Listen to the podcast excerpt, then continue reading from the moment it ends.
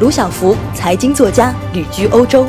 中国经济已经国际化了，不了解欧洲，有时候你就不了解中国。二零一六年，特朗普当选总统后，富士康集团的郭台铭赴美支持美国制造业回流，在威斯康星州投资一百亿美元，提供一点三万个就业机会。特朗普称赞该项目为世界第八大奇迹。美国政府也将给予几十亿美元的政府补贴。最近，富士康集团才刚刚投资了三亿美元，雇佣两千个人，就冒失的申请三十三亿美元的政府补贴，结果犯了众怒。州政府拒绝给予任何补贴，认为投资三亿换三十亿补贴简直过分。更严重的是，富士康申请补贴影响巨大，让美国人大失所望。